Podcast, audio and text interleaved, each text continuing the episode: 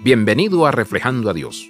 Tengo una amiga, la señorita L, quien es la más organizada. Tiene dos grandes planificadores que utiliza para organizar tanto su vida personal como profesional. La señorita L dedica una gran cantidad de tiempo a asegurarse de que cada detalle de su vida sobrecargada tenga una prioridad colorida. Dios no espera que tengamos planificadores diarios que parezcan obras de arte. Sin embargo, Dios espera que reflexionemos un poco al crear nuestras agendas. Quiere que le demos más importancia a las cosas que le dan gloria y menos a las que no lo hacen. Los seres humanos toman decisiones sobre sus vidas mediante el uso de un filtro mental metafórico.